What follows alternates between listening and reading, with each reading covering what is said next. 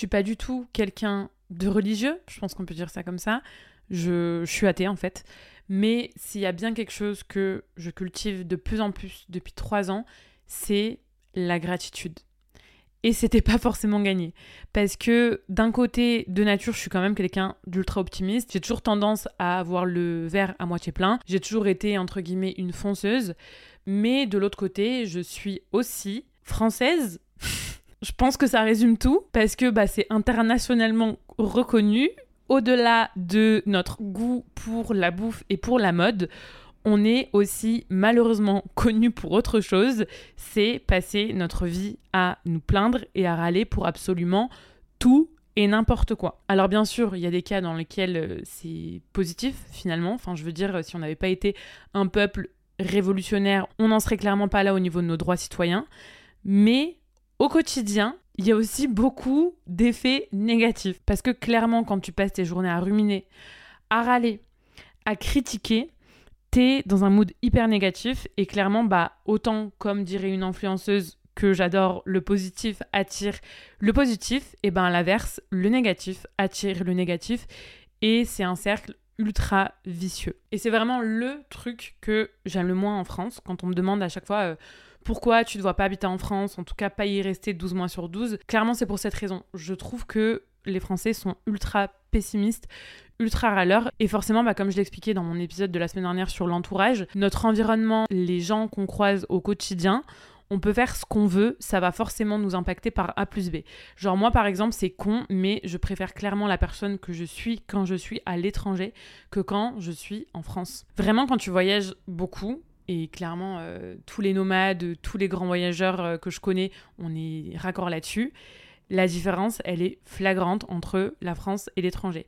Tu fous un pied sur le territoire et paf, ça y est, t'entends tout le monde se plaindre. C'est cliché, mais c'est ultra vrai. Et encore une fois, peu importe les raisons, vraiment tous les prétextes sont bons, j'ai l'impression. Parce que il euh, y a un mec qui avance pas assez vite sur la route, parce qu'il y a plus de 5 minutes d'attente aux caisses chez Carrefour, parce qu'il fait trop chaud, ou au contraire parce qu'il fait trop froid. vraiment, c'est un délire. Autre exemple, on en discute souvent avec des potes qui sont aussi propriétaires d'appartements sur Airbnb. En lisant les commentaires que les Français laissent sur Airbnb, tu te rends compte que ce sont des éternels insatisfaits. Genre, si tu les écoutes, ils voudraient une villa avec toit terrasse sur les Champs-Élysées, mais avec le calme de la campagne et pour 30 balles la nuit, quoi. T'as beau faire l'effort de tout indiquer dans les descriptions, par exemple que bah, c'est en hypercentre et donc que potentiellement il y a du bruit et que c'est galère pour se garer, ils vont forcément quand même s'en plaindre alors que c'est pas du tout le cas avec les commentaires laissés par les voyageurs étrangers. Autre exemple, je me rappelle d'un jour au Japon assez hilarant. On était allé dans une forêt de bambou qui est super connue à, à, Kyoto, donc avec plein de touristes, vraiment full touristes, et on avait croisé en tout sur la journée que trois groupes de Français. Sur les trois groupes, on en a entendu trois se plaindre je me rappelle d'un gars justement qui s'arrête là devant l'immensité de bambou et qui lâche quoi? Il lâche un truc du style euh, Ouais, c'est des bambous quoi. un autre, je crois que c'était vers la fin, qui se plaignait à sa meuf parce qu'il en avait ras le cul de marcher. Et genre, il avait dit un truc du style Ah bah on va prendre un taxi, hein, j'en ai vraiment ras le cul de marcher. Hein. Et l'autre, c'était quoi? Le dernier C'était. Ah bah oui, forcément. Euh, une nana qui s'indignait parce que sur cette forêt, il y avait une partie qui était payante. De toute façon, plus globalement, euh, faut le dire, hein, l'argent chez les Français, c'est un vrai sujet. Dès que ça touche au porte-monnaie, c'est scandaleux. D'ailleurs, ça me fait penser à l'histoire euh, d'Instagram là récemment qui a sorti sa version euh, premium avec Meta Verified. Combien de gens j'ai vu mais crier au scandale et vraiment, je comprends pas. En fait, je comprends pas comment on peut critiquer la légitimité d'une entreprise privée à créer une offre sur un marché. Parce que clairement c'est ça, hein, parce que euh, les gens qui critiquent pour le contenu de l'offre, c'est légitime. Bien sûr que tu as le droit de trouver qu'une offre ne vaut pas son prix et de ne pas y souscrire, mais ce que je comprends pas, c'est les gens qui critiquent le fait même qu'Instagram sorte une offre payante en disant que de toute façon, un service après-vente, ça devrait être gratuit. Alors que, bah non, en fait, clairement, toutes les entreprises ont le droit de mettre une offre sur un marché et on te force à rien. T'as pas envie de prendre cette offre, bah tu la prends pas, quoi. Et en fait, j'ai l'impression que globalement, pour les Français, c'est ça. Hein. Tout leur est dû, tout devrait leur être dû. Et tous les exemples que je viens de vous donner, ils sont anodins en soi, mais je vous jure que quand tu voyages, tu te rends compte que ça l'est pas du tout parce que ça symbolise en fait une mentalité globale, un état d'esprit de fond, et encore une fois, ça change l'ambiance d'un pays en entier. Les balinés, en opposition, parce que clairement c'est le meilleur euh, exemple en opposition à la mentalité française, ils ont clairement rien hein, comparé à nous, ils ont, ils ont vraiment pas grand-chose, mais pourtant, tu les entendras jamais se plaindre. Et encore moins pour des broutilles. Ils prennent tout plus cool, tout est plus détente. Rien n'est vraiment grave tant que la santé et la famille vont bien. Et encore, même dans ces cas-là, ils sont toujours hyper optimistes, hyper positifs. Et d'ailleurs, bah, l'image qu'ils ont des Français, euh, pour eux, c'est des overthinking. Donc, euh, en gros, on réfléchit beaucoup trop. Et euh, bah, always complaining, genre toujours en train de se plaindre, en fait. Toujours, toujours en train de se plaindre.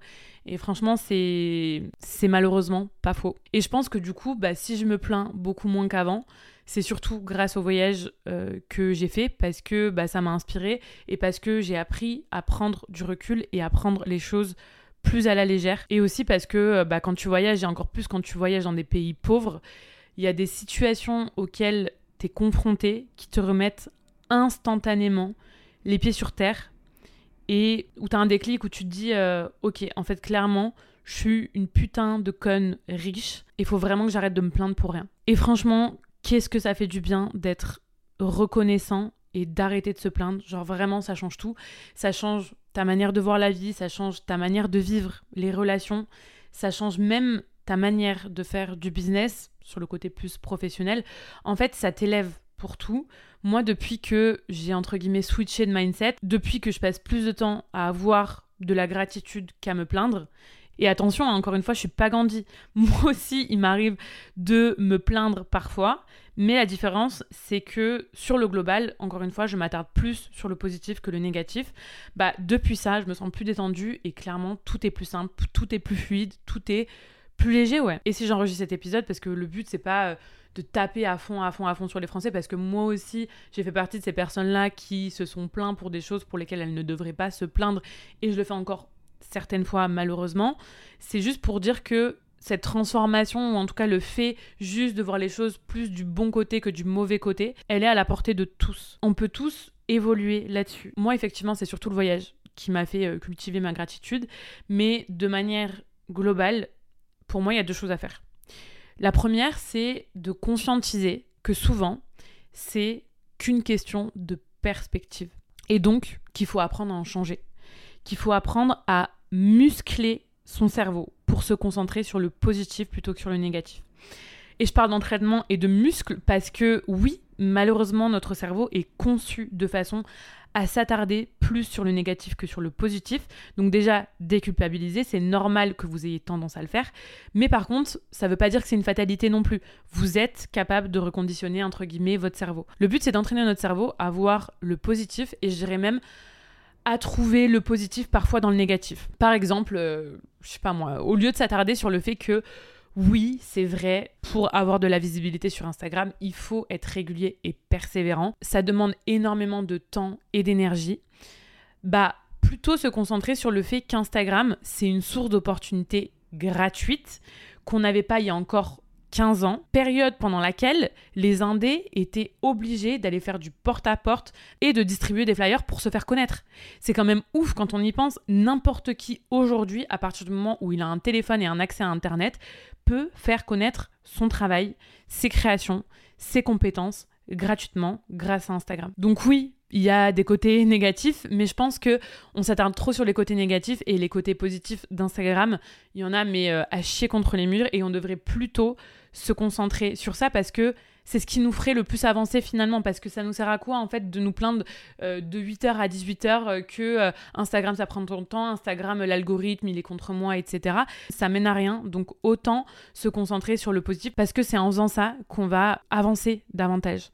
Le but, c'est de faire la balance à chaque fois. Et autant, des fois, oui, il y a de vraies raisons de se plaindre. Autant, dans 95% des cas, vous verrez que vous n'avez pas de vraies raisons de vous plaindre et que finalement, tout va bien. Et la deuxième chose à faire, c'est tout simplement, entre guillemets, hein, de vous sortir des choses avec lesquelles vous êtes vraiment pas OK. Parce que vous êtes les seuls maîtres de votre vie. Et je sais que c'est ultra cheesy dit comme ça, mais c'est la vérité. C'est vous qui décidez des chemins que vous prenez. J'ai grave du mal avec les gens qui se plaignent toute leur vie de leur taf parce que je suis désolée, mais c'est trop simple. Avoir un job à un moment donné, c'est pas une fin en soi. Si t'aimes pas ton taf, change de taf. Ou en tout cas, fais tout, fais tout ce qui est en ton pouvoir pour changer de taf.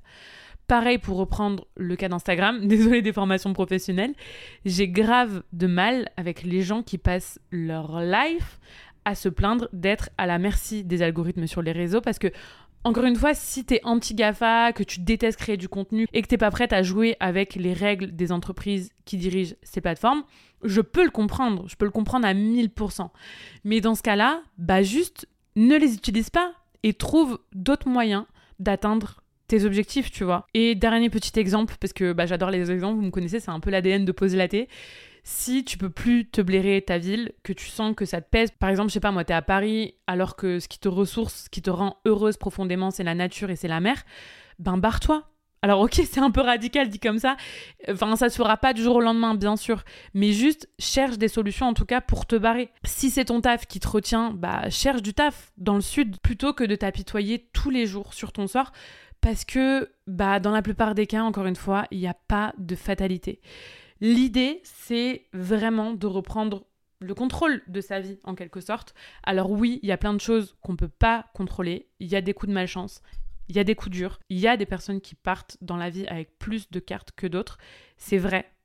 Mais il y a aussi tout un tas de choses sur lesquelles on a du pouvoir en tant qu'individu, sur lesquelles on peut agir. Donc voilà les deux choses qui m'ont aidé, moi en plus des voyages, à euh, cultiver ma gratitude et à être de manière globale une personne plus positive. Donc première chose, euh, entraîner mon cerveau à voir plus le positif que le négatif. Et deuxième chose, me sortir des choses avec lesquelles je suis pas ok du tout. Conscientiser que c'est moi l'actrice principale de ma vie et que voilà, j'en suis pas spectatrice. Il y a aussi un autre truc qui me vient en tête, c'est de tenir un journal de gratitude. Alors pour être honnête, j'ai essayé de le faire au quotidien c'est pas forcément un truc dont je ressens le besoin finalement au quotidien. C'est pas un truc qui m'aide spécialement au quotidien, mais euh, de manière quand même assez régulière, tous les mois, tous les trois mois. Je le fais vraiment, j'essaie de lister toutes les choses pour lesquelles j'ai de la gratitude. Vous verrez qu'il y a plein de choses qui vont bien dans vos vies. Euh, et donc, euh, ça, ça fait du bien de les écrire, de se faire une petite piqûre de rappel. J'ai des proches, ils sont en bonne santé. Moi, je suis en bonne santé. J'ai mes principaux besoins qui sont largement remplis. Et euh, franchement, ça fait du bien d'en prendre conscience. Et voilà, encore une fois, je vous demande pas de jamais vous plaindre. Bien sûr qu'on peut se plaindre, des fois ça fait même du bien, mais c'est juste une question de balance en fait. Et voilà quoi, bordel, euh, la vie elle est belle. Je vais vous laisser sur ces paroles. Prenez soin de vous et je vous dis à très vite pour un nouvel épisode.